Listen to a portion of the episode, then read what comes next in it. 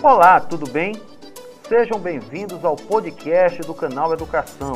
Sou o professor Bruno Pierotti, professor de espanhol, e está começando aqui mais uma aula pelo nosso podcast.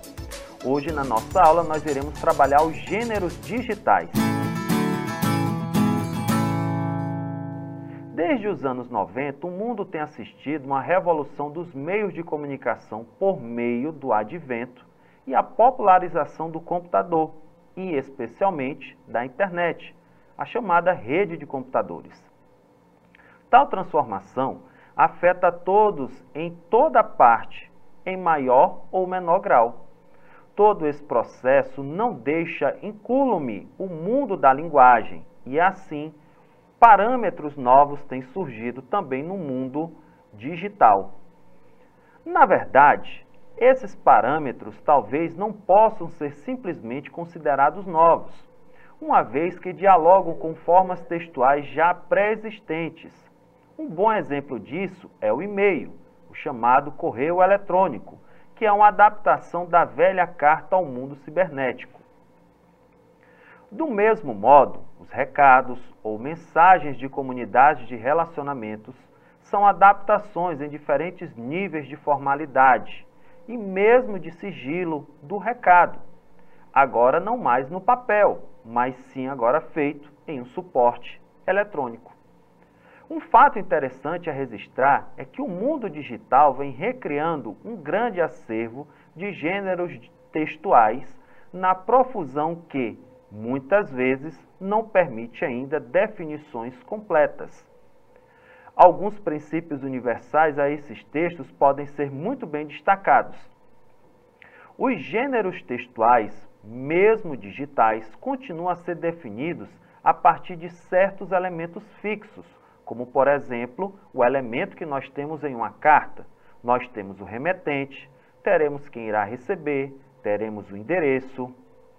Outra coisa que é importante, em decorrência do exposto, a questão do formato ou seja, da silhueta do texto, é comumente marcada distintivamente.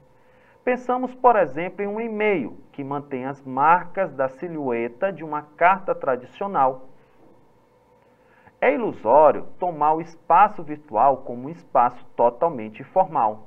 Em alguns casos, nós podemos usar um nível de formalidade, como hoje em aulas virtuais, reuniões e em outros casos, nós podemos também fazer a utilização da chamada formalidade dentro do campo digital.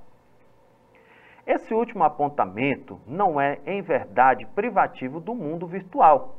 A escrita e fala não são dois planos opostos, mas sim complementares, formando entre si um contínuo que vai desde o polo mais oralizado até o mais grafado, passado por vários pontos intermediários bastante presentes no nosso cotidiano. Logo, o ocorrido no espaço virtual também continua e pode continuar também no mundo real. Alguns gêneros digitais ainda estão em processo de conformação.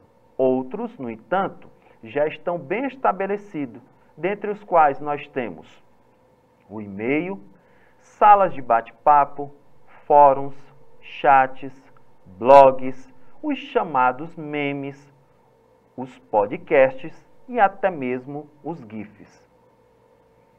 As comunidades de relacionamento nessas redes sociais que costumam estar presentes dentro desse gênero textual, o chamado gênero digital, são chamados de independentes de seu formato eles vão dar suporte a toda uma diversidade de gêneros dentro do seu interior, como destaque para o chamado post, e também em relação ao nível de formalidade que são colocados dentro dos textos em relação a stories e imagens.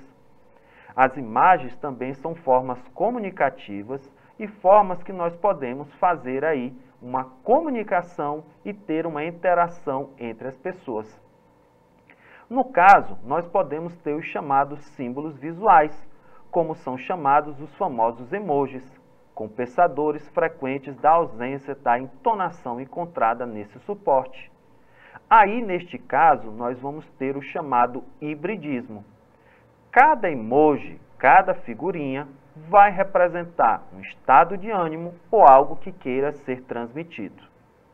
Pensemos bem, os gêneros digitais são facilmente encontrados nas redes sociais e também fazem parte do nosso dia a dia.